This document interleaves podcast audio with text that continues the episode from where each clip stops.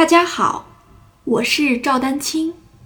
二零二二年二胡公益课已开启，获取公益课视频，请添加我的微信号 y i n y u e d a n q i n g，即音乐丹青的全拼小写字母。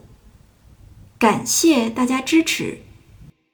那一指换把的时候，我们再次再强调，你要注意手指和手指的衔接啊，忽略就是也不能说忽略吧，就是说你的手腕手腕的动作一定要小一点，手腕的动作一定要上下小一点，然后虎口这个地方要松弛，不要横向的去夹琴感。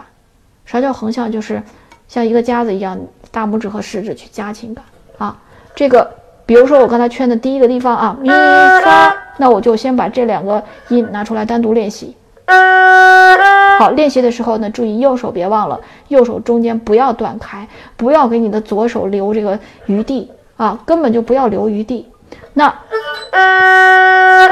我们的中指按到这个琴弦上，对吧？然后食指就是你食指要做好准备，食指的指尖从现在的这个地方要到达这个地方。对吧？我说左手食指的这个指尖等于现在要从这个地方到这个地方，你得做好准备。中指一旦抬起来，你食指就得跟上了。你先不管后面是怎么做的啊。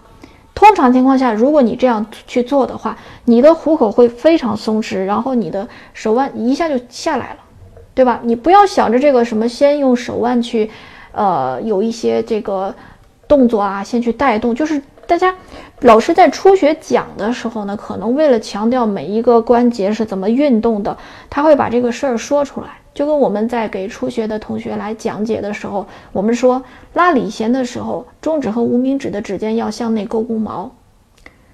那初学者呢，我们需要把这个指令发出的比较，以就算是比较强烈，对吧？初学老师会说手腕不要僵硬，手腕上下是有带动的动作，对吧？那。那实际上呢，就是我们知道了之后呢，实际上那就是你过分，就是就这个这个，呃，换把来说，过分的强调这个手腕的动作其实是不对的，啊，所以这个其实看哪个阶段呢？就是你要先鼓励同学，对吧？大胆的把这个换把先能换起来，对吧？那换起来了之后，发现不太对，或者说不太规范，我们我们需要的是接下来去调整，不断的调去调整。